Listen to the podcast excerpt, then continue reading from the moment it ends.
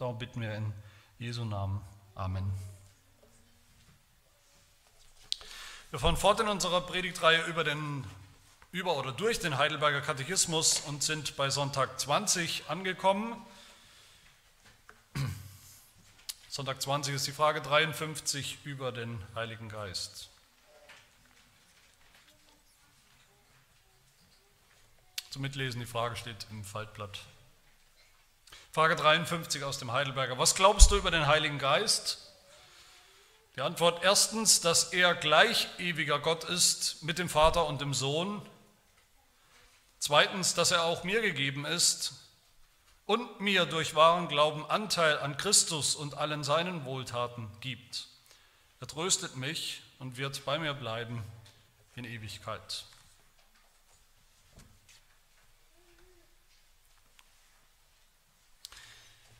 Ein bekannter zeitgenössischer reformierter Theologe, Michael Horton, der beginnt sein Buch, sein sehr lesenswertes Buch über den Heiligen Geist mit einer Geschichte aus einem Bestseller, ein Buch, das es auch in deutscher Übersetzung gibt, mit dem Titel Den Himmel gibt's echt, die erstaunlichen Erlebnisse eines Jungen zwischen Leben und Tod. Da geht es um einen jungen, einen dreijährigen Jungen, der einen äh, Unfall hatte und eine Notoperation und wird beschrieben, so eine Art Nahtoderlebnis hat, wie auch immer das genau war. Und er ist sozusagen im Himmel und im Himmel sieht er dann andere Verstorbene, seine Großeltern. Im Himmel sieht er auch Jesus, und zwar, wie es dort heißt, Jesus auf einem Regenbogenpferd mit meerblauen Augen.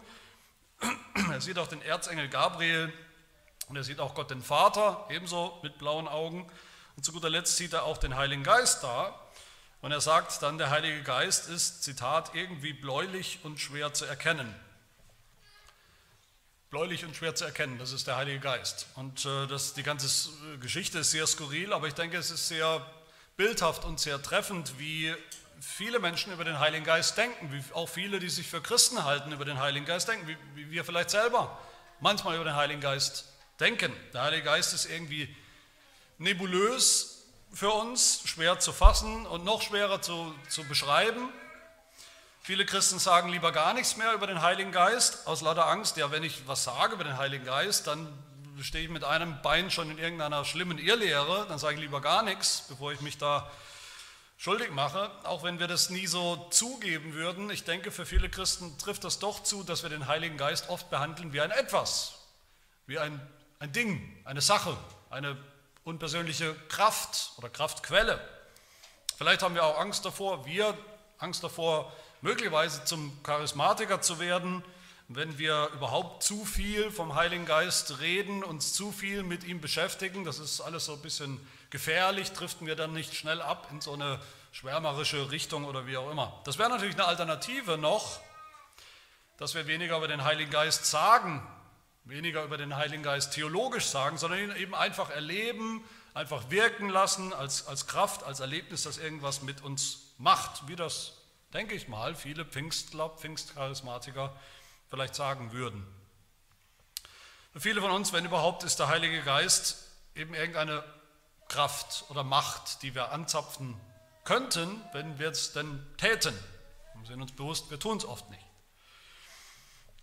Und diese erwähnten Charismatiker, die haben dann ein ganz anderes Problem. So viel sie reden vom Heiligen Geist, beschränkt sich doch, wenn man mal genau zuhört, das Repertoire des Heiligen Geistes bei Ihnen, was der Heilige Geist tut, bewirkt, oft oder meistens auf sehr, sehr außergewöhnliche Erlebnisse, wunderbare, wundersame, unerklärliche, vielleicht manchmal sogar ekstatische Dinge und Erlebnisse, Phänomene.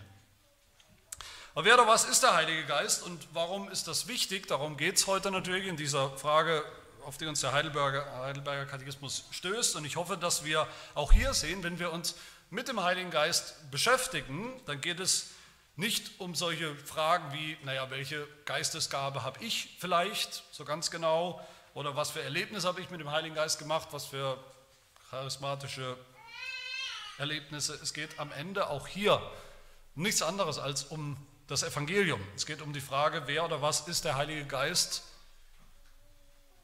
auch für uns. Und welche Rolle spielt er, Rolle in Anführungsstrichen natürlich, welche Rolle spielt er im, im Blick auf das Heil, das ganze Heil, das Heil als Gesamtheit, Paket. Und das meint damit auch unser ganzes christliches Leben. Darum geht es. Und wir haben ja zwei sehr einfache Fragen. Erstens eben, wer ist der Heilige Geist? Und zweitens, was tut der Heilige Geist? Oder wie der Heidelberger es hier sagt in den zwei Antworten, wer ist der Heilige Geist? Und zweitens, was gibt der Heilige Geist mir? Zum, zur ersten Frage, wer ist der Heilige Geist? Wir haben, wer sich erinnert oder nochmal zurückblättert, wir haben schon eine längere Strecke jetzt äh, zurückgelegt mit dem Heidelberger Katechismus in der Auslegung des christlichen Glaubens, der Grundlagen des apostolischen Glaubensbekenntnisses. Und ich hoffe, mittlerweile hat das jeder kapiert und abgespeichert, der schon mal, auch nur einmal vielleicht oder zweimal das apostolische Glaubensbekenntnis mitgesprochen hat, dass es sich darin um drei Teile handelt. Es gibt drei Teile darin. Der erste von Gott dem Vater, der zweite von Gott dem Sohn und der dritte von Gott dem Heiligen Geist. Und da sind wir eben jetzt auch angekommen im Heidelberger bei diesem dritten Teil. Und da sehen wir schon oder erinnern uns, wir uns schon von der Struktur her, das sind drei Personen, aber nur ein Gott. Drei Personen, die gleich wichtig sind, die gleich Gott, gleichermaßen Gott sind. Und wenn wir vom Heiligen Geist reden, genau wie wir vom Sohn gesprochen haben und vom Vater, dann müssen wir auch von der Dreieinigkeit, vom dreieinen Gott reden, was wir sowieso nicht annähernd genug tun und tun können, über den dreieinen Gott zu sprechen. Das haben wir auch schon getan im Heidelberger Frage 24, 25, wer sich erinnert, wie wir das Glaubensbekenntnis eingeteilt, drei Teile, der erste von Gott dem Vater und unserer Erschaffung, der zweite von Gott dem Sohn und unserer Erlösung und der dritte von Gott dem Heiligen Geist und unserer Heiligung.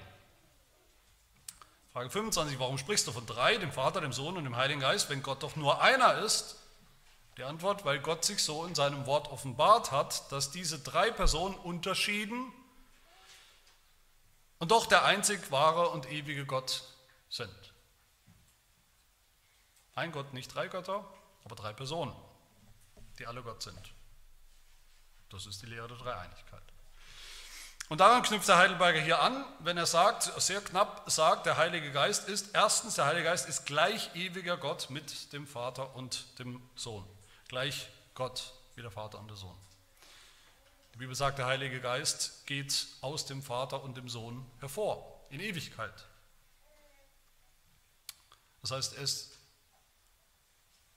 dasselbe Wesen, vom selben Wesen, göttlichen Wesen wie der Vater und der Sohn.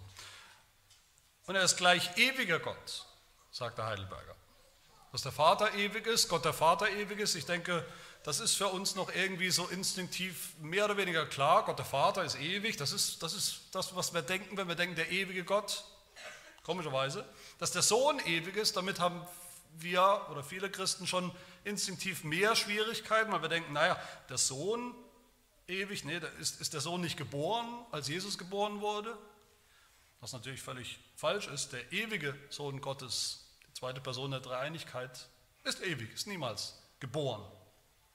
Er hat Fleisch angenommen als Mensch Jesus Christus. Aber ich denke trotzdem, am schwersten, am allerschwersten fällt uns noch der Gedanke, dass der Heilige Geist ewig ist. Wie ewig? Ist der Heilige Geist nicht an Pfingsten gekommen? Wo, wo, wo war er denn vorher? Wo ist er denn im Alten Testament? Die Rede vom Heiligen Geist. War das nicht was Neues, der Heilige Geist? Aber er ist genauso ewig wie der Vater und der Sohn, als Gott. Der Heilige Geist ist dann drittens eine Person, eine eigenständige Person, könnte man sagen, so wie der Vater und so wie der Sohn. Wird beschrieben im Neuen Testament auf ganz unterschiedliche Art und Weise. Der Heilige Geist wird beschrieben, dass er in Form einer Taube zum Beispiel aus dem Himmel kommt, herabkommt auf Jesus Christus oder in, an Pfingsten in Form von Feuer, Flammen, Feuerzungen auf äh, die Jünger kommt. Natürlich sind das Erscheinungen, Manifestationen, sichtbare Manifestationen des Heiligen Geistes. Der Heilige Geist ist nicht eine Taube, der Heilige Geist ist keine Feuerflamme, er ist das nicht, das sind Manifestationen. Aber kein geringer als Ursinus, einer der Verfasser oder Hauptverfasser des Heidelberger Katechismus, der sagt, nur eine Person kann solche Formen annehmen, nicht irgendeine unpersönliche, universale Kraft oder Macht. Und das Neue Testament beschreibt den Heiligen Geist auch immer und, und konsequent als Person, persönlich. Der Heilige Geist wohnt irgendwo, der wohnt im Tempel zum Beispiel, er wohnt an bestimmten Orten, er ist hier, mal hier, mal da, wenn auch unsichtbar natürlich. Er wohnt in uns, in einem Tempel.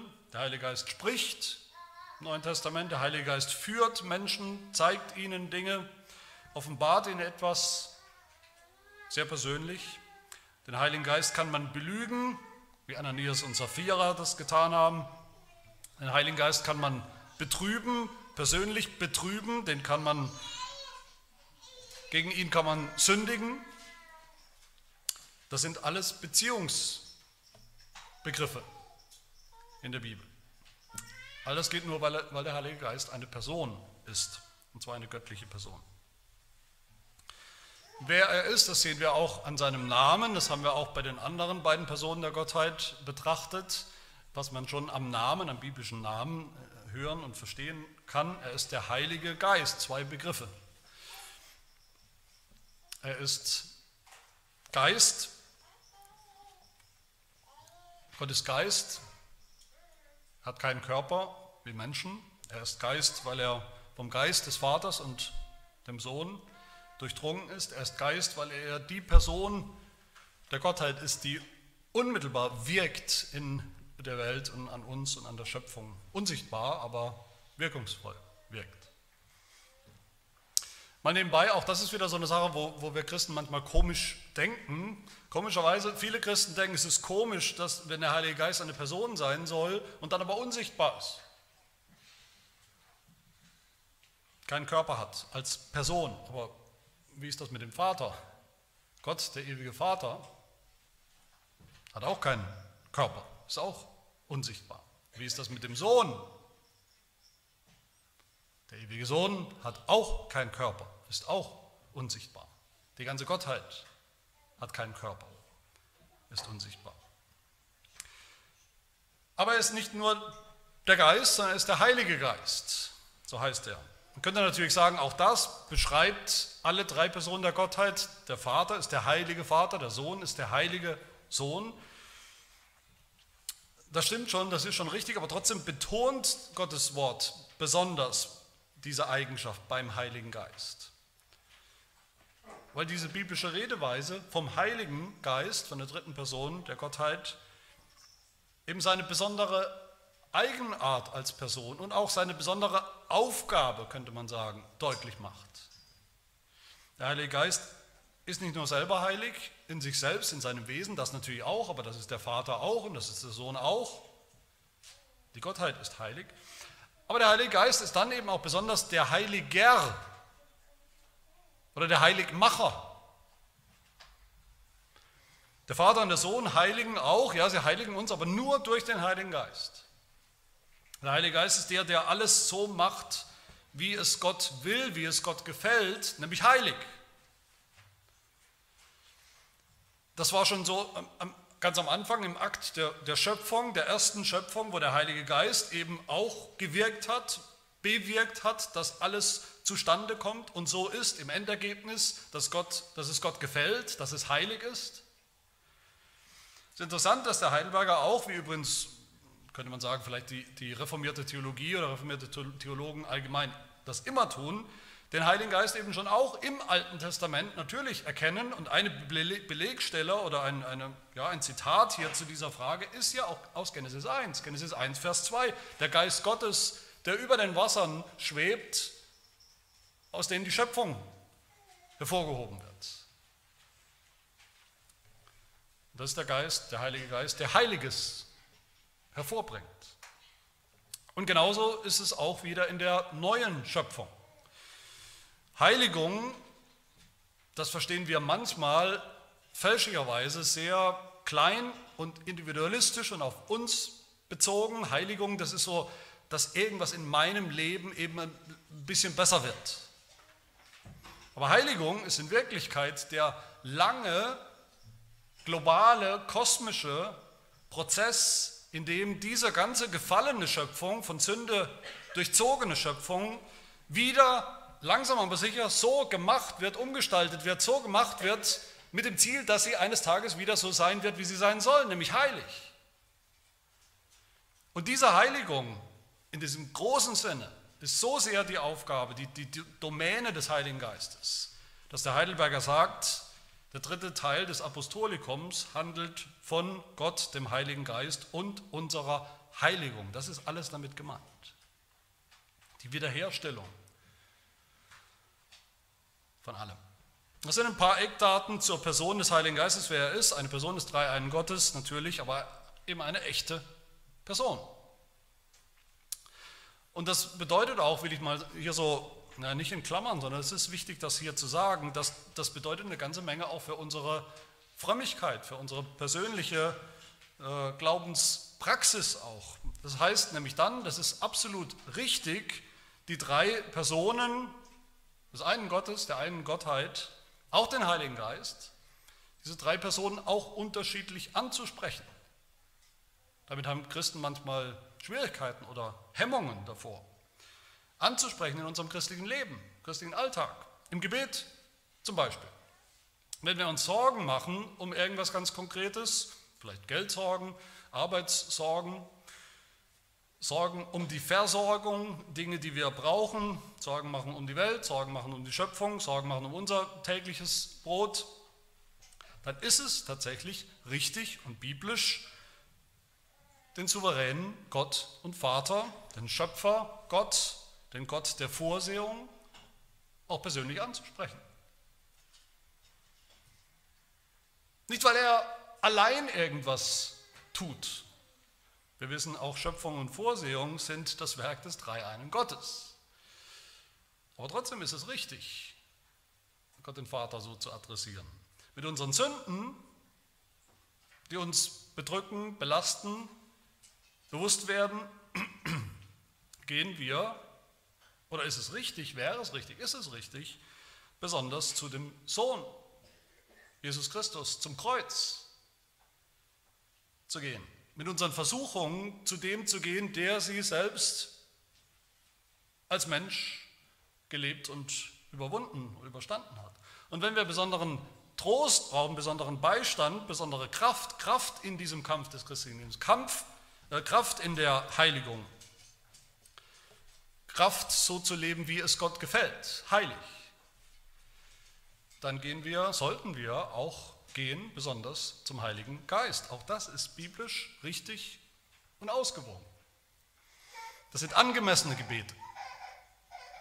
Solange wir eben nicht meinen, dass irgendeine Person des Dreieinen Gottes im Alleingang da irgendwas tut, was die anderen nicht mittun und dann anfangen, die drei Personen der Gottheit auseinander zu dividieren. Das wäre natürlich falsch. Aber sie tun eben diese Dinge nach ihrer besonderen biblischen Eigenart, wie die Bibel sie beschreibt. Aber ich denke, das Besondere in dieser Frage im Katechismus ist ja gerade, dass der Schwerpunkt auf dem zweiten Teil liegt. Auf dem zweiten, nämlich darauf, was der Heilige Geist mir gibt oder tut. Das ist auch mein zweiter Punkt von zwei. Was gibt mir, was gibt uns der Heilige Geist? Was tut er? Wir sind ja kurz vor Advent. Wer es noch nie mitbekommen hat, nächsten Sonntag ist der erste Advent. Da sagen viele Christen, naja, das, jetzt kommt die Zeit, da beschäftigt man sich jetzt besonders, also im Kirchenjahr beschäftigt man sich besonders mit Jesus Christus. Der steht jetzt im Mittelpunkt und nicht der Heilige Geist. Was übrigens eines der Probleme ist mit dem klassischen Kirchenjahr. Das ist eines der Probleme, dass das Kirchenjahr eigentlich, wenn man es sich mal so anschaut, fast so etwas wie ein eingebautes Ungleichgewicht hat. Zentral ist da eigentlich alles im Kirchenjahr, was mit dem Sohn, mit Jesus Christus zu tun hat, mit seiner Geburt, mit seinem Leiden, mit seinem Tod, mit seiner Auferstehung, mit seiner Himmelfahrt. Aber der Vater und der Heilige Geist sind relativ unterrepräsentiert. Okay, es gibt auch einen Trinitatis, einen Dreieinigkeitssonntag, es gibt auch Pfingstsonntag, aber trotzdem ist da ein Ungleichgewicht und ich denke auch, niemand, der sich am Kirchenjahr irgendwie entlanghangelt und orientiert, ich kenne keinen, der mit derselben Erwartung, Vorfreude, Vorbereitung vielleicht auf Pfingsten zugeht wie auf Weihnachten. Aber trotzdem passt diese Frage und dieser Sonntag eigentlich hervorragend zu, zur Weihnachtszeit. Warum? Weil der Heilige Geist, wie wir da sehen, der Geist der Geschenke ist. Der Geist, der große Geber der Gaben. Im zweiten Teil, also in diesem zweiten der Antwort, spricht der Heidelberger gleich dreimal von Gaben oder Geschenken. Der Heilige Geist ist auch mir geschenkt. Der Heilige Geist schenkt mir Christus und alle seine Wohltaten und er schenkt sich mir selbst für immer. Drei Geschenke. Und die wollen wir uns anschauen. Die erste, das erste Geschenk, die erste Gabe des Heiligen Geistes ist, dass er selber mir gegeben wurde. Zunächst der Heilige Geist wurde auf besondere Art und Weise, auch historisch in der Zeit, eben gesandt und ausgeschüttet vom Vater durch den Sohn vor 2000 Jahren gekommen an Pfingsten. Vor der Himmelfahrt schon, bevor Jesus in den Himmel aufgefahren ist, hat er zu seinen Jüngern gesagt, Apostelgeschichte 1, wer das berichtet, sie sollen, nicht, sie sollen bleiben, wo sie sind, sie sollen nicht aus Jerusalem weggehen, sondern sie sollen warten. Warten worauf? Bis sich eine Verheißung erfüllt. Was für eine Verheißung? Die Verheißung aus dem Alten Testament. Zum Beispiel der Prophet Joel, Kapitel 3. Es wird geschehen in den letzten Tagen, und das sind die Tage, die angebrochen sind mit dem Leiden und Sterben der Auferstehung Jesu. Es wird geschehen in den letzten Tagen, spricht Gott, da werde ich ausgießen von meinem Geist auf alles Fleisch. Und Jesus sagt dann weiter in Apostelgeschichte 1, Johannes hat mit Wasser getauft, Johannes der Täufer, ihr aber sollt jetzt mit Heiligem Geist getauft werden. Nicht lange nach diesen Tagen. Der Heilige Geist ist dann gekommen auf besondere Art und Weise vom Vater und vom Sohn als Beistand. Wie Jesus sagt, der Heilige Geist, den der Vater senden wird in meinem Namen, der ist auch so gekommen. Und im Epheserbrief, Kapitel 4, da eröffnet uns Paulus oder beschreibt Paulus, der Apostel Paulus, ein neues Kapitel in der in der Geschichte Gottes, in der Heilsgeschichte, wie wir in der Predigt heute Morgen gehört haben, von, von einer ganz anderen Perspektive, ganz anderen Seite gehört haben. Und dieses neue Kapitel, das beginnt sozusagen mit der Himmelfahrt, wo Jesus weggegangen ist von der Erde in den Himmel zurück. Da beginnt das Zeitalter des Geistes, kann man so sagen, der jetzt kommen wird und der im Namen Jesu, der im Himmel ist, was tun wird? Gaben austeilen wird.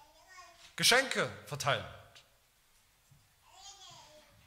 An die Gemeinde besonders. Epheser 4, Vers 8, darum heißt es, er, also Jesus ist emporgestiegen zur Höhe, hat Gefangene weggeführt und den Menschen Gaben gegeben. Und die erste Gabe, das erste Geschenk nach der Himmelfahrt Jesu ist Pfingsten, die Gabe des Heiligen Geistes selbst. Was wir in Frage 51 auch bekannt haben. Gerade mal zwei Fragen zurück. Die Antwort war, Christus teilt uns, seinen Gliedern, jetzt durch seinen Heiligen Geist himmlische Gaben aus. Geschenkeverteilung, Gabenverteilung. Und das tut er nicht nur in der Geschichte vor 2000 Jahren, an diesem ersten Pfingstereignis oder Pfingsttag, sondern das tut der Heilige Geist jetzt bei jedem Gläubigen.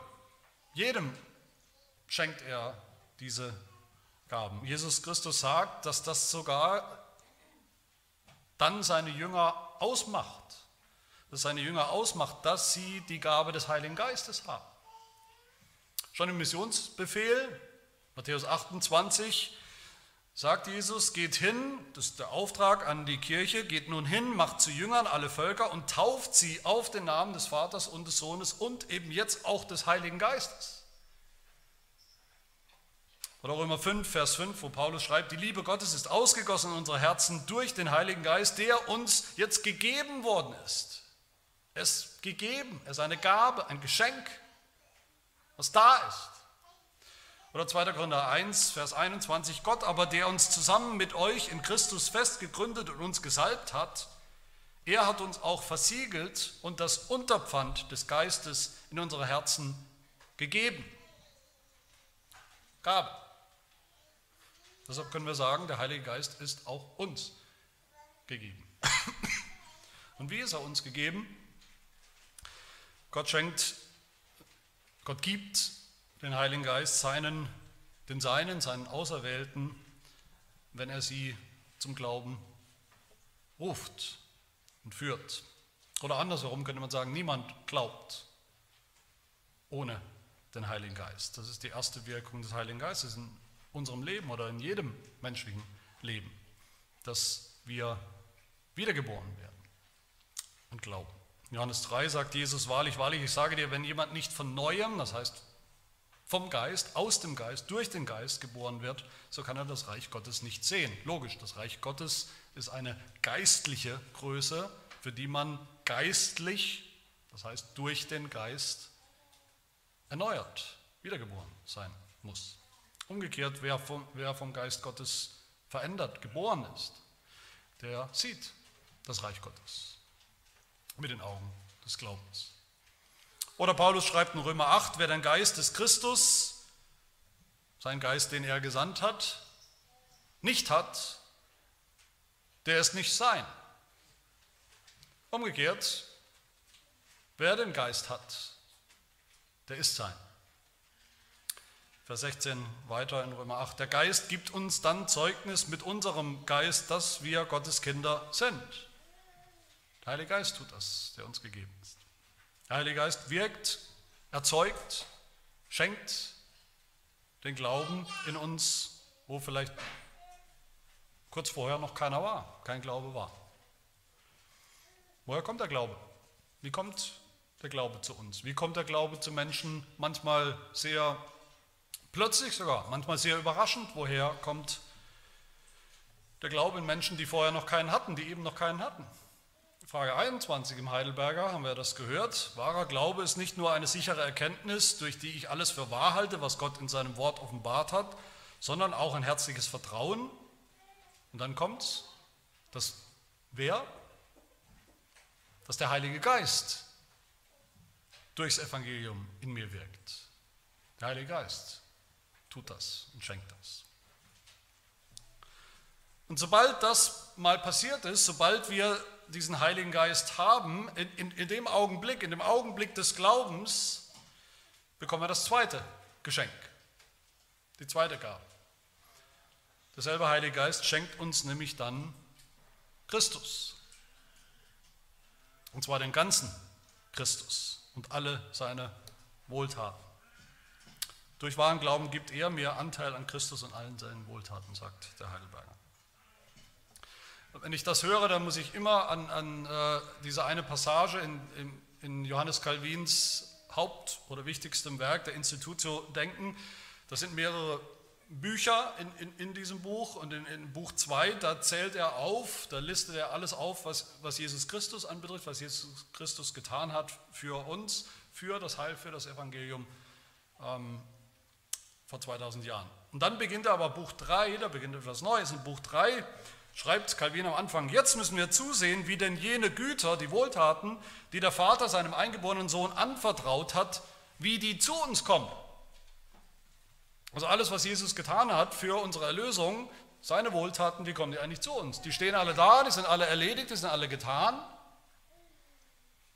Dann schreibt Calvin weiter, da muss man festhalten, solange Christus außer uns bleibt und wir von ihm getrennt sind, ist alles, was er zum Heil der Menschheit gelitten und getan hat, für uns ohne Nutzen und ohne jeden Belang. Soll er uns also zuteil werden lassen, was er vom Vater empfangen hat, so muss er unser Eigentum werden und in uns Wohnung nehmen.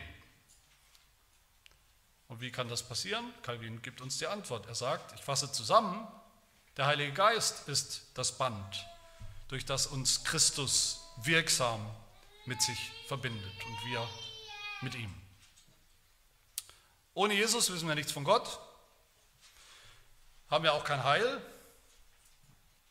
aber ohne den Heiligen Geist haben wir auch keinen Christus und immer noch kein Heil.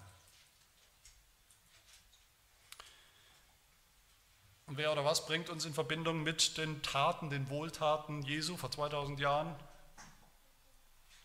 Richtig, genau, der Heilige Geist, der macht sie für uns fruchtbar, real, wirklich wirksam.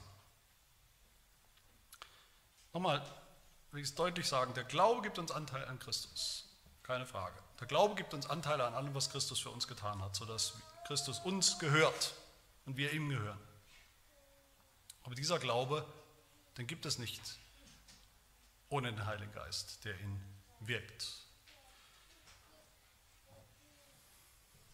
Das letzte Weihnachtsgeschenk des Heiligen Geistes ist hier erwähnt wird. Der Heilige Geist schenkt sich selbst mir und zwar für immer, ganz und für immer.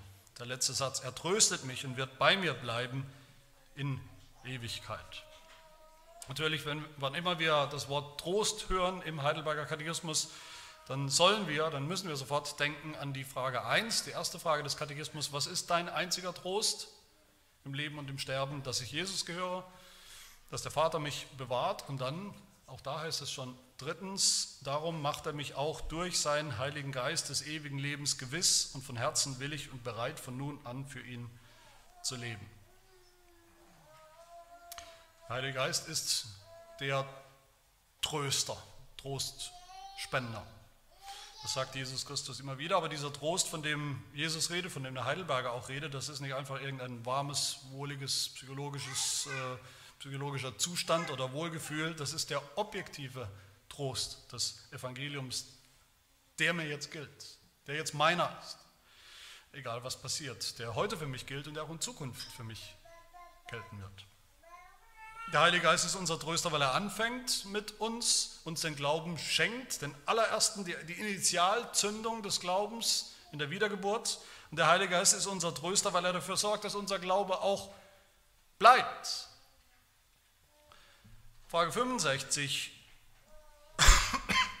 werden wir hören, der Heilige Geist wirkt den Glauben in unseren Herzen durch die Predigt des Heiligen Evangeliums und bestätigt ihn dann auch, stärkt ihn dann auch durch den Gebrauch der heiligen Sakramente.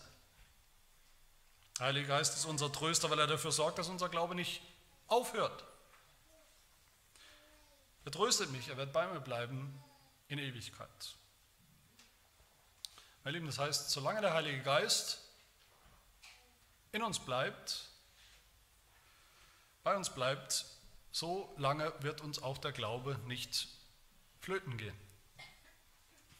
abhanden kommen.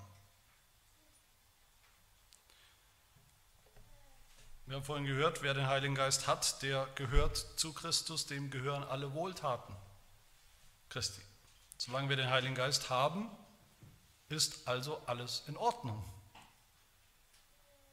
Brauchen wir uns keine Sorgen zu machen. Dann wird alles gut. Und wie lange haben wir den Heiligen Geist, wenn wir gläubig sind? für immer. Ich hoffe, ihr versteht, was für ein wunderbarer Trost das ist. Gibt es einen größeren Trost als das, was Jesus sagt, Johannes 14, ich will den Vater bitten, er wird euch einen anderen Beistand geben, jetzt wo er weggegangen ist, dass er bei euch bleibt in Ewigkeit. Das war Jesu Bitte, die der Vater erfüllt hat in der Sendung des Heiligen Geistes und im Heiligen Geist als Gabe, als Geschenk für uns in unserem Leben, in unserem Herzen. Wer den Heiligen Geist einmal hat, der hat ihn für immer. Und so dürfen wir getröstet sein durch diesen Trost. In allen Schwierigkeiten und wenn es manchmal schwer und es ist und wird schwer, am Glauben festzuhalten, am Bekenntnis festzuhalten, als Christ zu leben in dieser Welt um uns herum. Petrus schreibt im ersten Petrusbrief, glückselig seid ihr, wenn ihr geschmäht werdet um des Namens des Christus willen. Denn mittendrin, in diesen Schmähungen, in diesen Schwierigkeiten, denn der Geist der Herrlichkeit, der Geist Gottes ruht auf euch.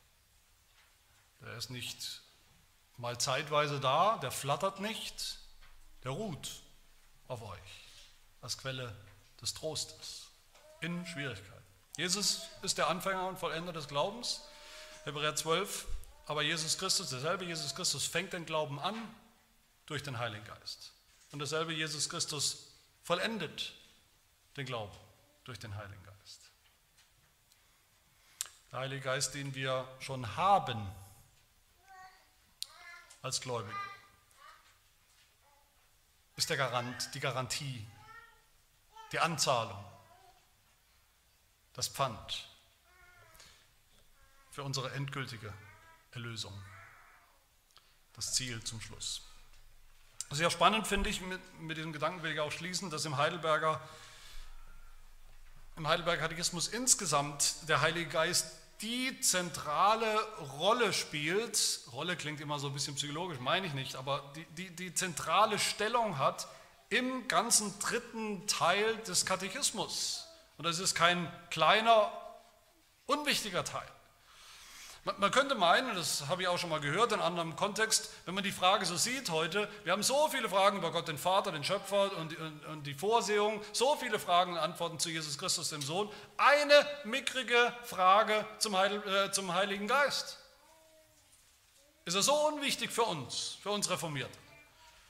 Ist das alles? Natürlich nicht. Das ist noch lange nicht alles. Selbst im Heidelberger ist das noch lange nicht alles. Wie gesagt, der ganze dritte Teil des Katechismus der Teil vom christlichen Leben, von der Heiligung, das ist der Bereich, wo der Heilige Geist zentral ist. Das beginnt, dieser dritte Teil beginnt mit dem Heiligen Geist, Frage 86, nur als Vorgeschmack. Es beginnt, dass er sagt, der Katechismus sagt, der Heilige Geist erneuert uns zum Ebenbild Christi. Das Programm der Heiligung in unserem Leben, der Heilige Geist tut das, natürlich. Und er endet mit dem Heiligen Geist, Frage 115, 29 Fragen später, immer noch der Heilige Geist, wo es heißt, dass wir trotz aller Unvollkommenheit, die bleibt in unserem Leben als Christen, in der Heiligung, dass wir trotzdem umso mehr um die Gnade des Heiligen Geistes bitten sollen. Das ist die richtige Adresse, damit wir je länger, je mehr zum Ebenbild Gottes erneuert werden, bis wir nach diesem Leben das Ziel der Vollkommenheit erreichen.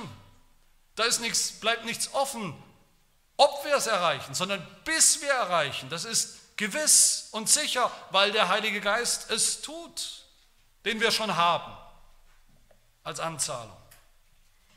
Was der Heilige Geist begonnen hat, das wird er auch vollenden, sodass wir das, das Ziel Vollkommenheit erreichen. So lange wird der Heilige Geist bei uns bleiben, bis das erreicht ist, nämlich bis in Ewigkeit. Meine Lieben, das ist wirklich ein großer Trost, den uns dieser, dieser Tröster gibt, der uns jeden Tag neu gibt, wenn wir ihn nur verstehen und empfangen und an uns ranlassen. Die Frage zum Schluss ist natürlich, können, können wir das, kannst du das so von Herzen sagen, wie das unser Glaubensbekenntnis sagt, wie das Christen immer schon bekannt haben, mit allen Konsequenzen, können wir das so sagen. Ich glaube an den Heiligen Geist. Wirklich? Ich hoffe ja, weil auch das eben Evangelium ist. Gute Nachricht ist, die beste Nachricht ist für uns, für uns alle. Amen. Wir beten. Herr Gott, unser Vater, wir danken dir für diesen großen Trost, den du uns gibst im Evangelium. Wir danken dir, dass du unser Vater bist, unser Vater im Himmel durch deinen Sohn Jesus Christus und dass Jesus Christus ganz unser ist und wir ganz sein durch die Verbindung, die der Heilige Geist gestiftet und hergestellt hat. Wir danken dir, dass dieser Geist, derselbe Geist, der uns den Glauben geschenkt hat, uns auch darin bewahrt, bewahren wird, in diesem Glauben, in voller Gewissheit, bis zum Ende. So danken wir dir von ganzem Herzen für die großartige, wunderbare Gabe des, des Heiligen Geistes und für alle Gaben, die er uns schenkt. Und das tun wir.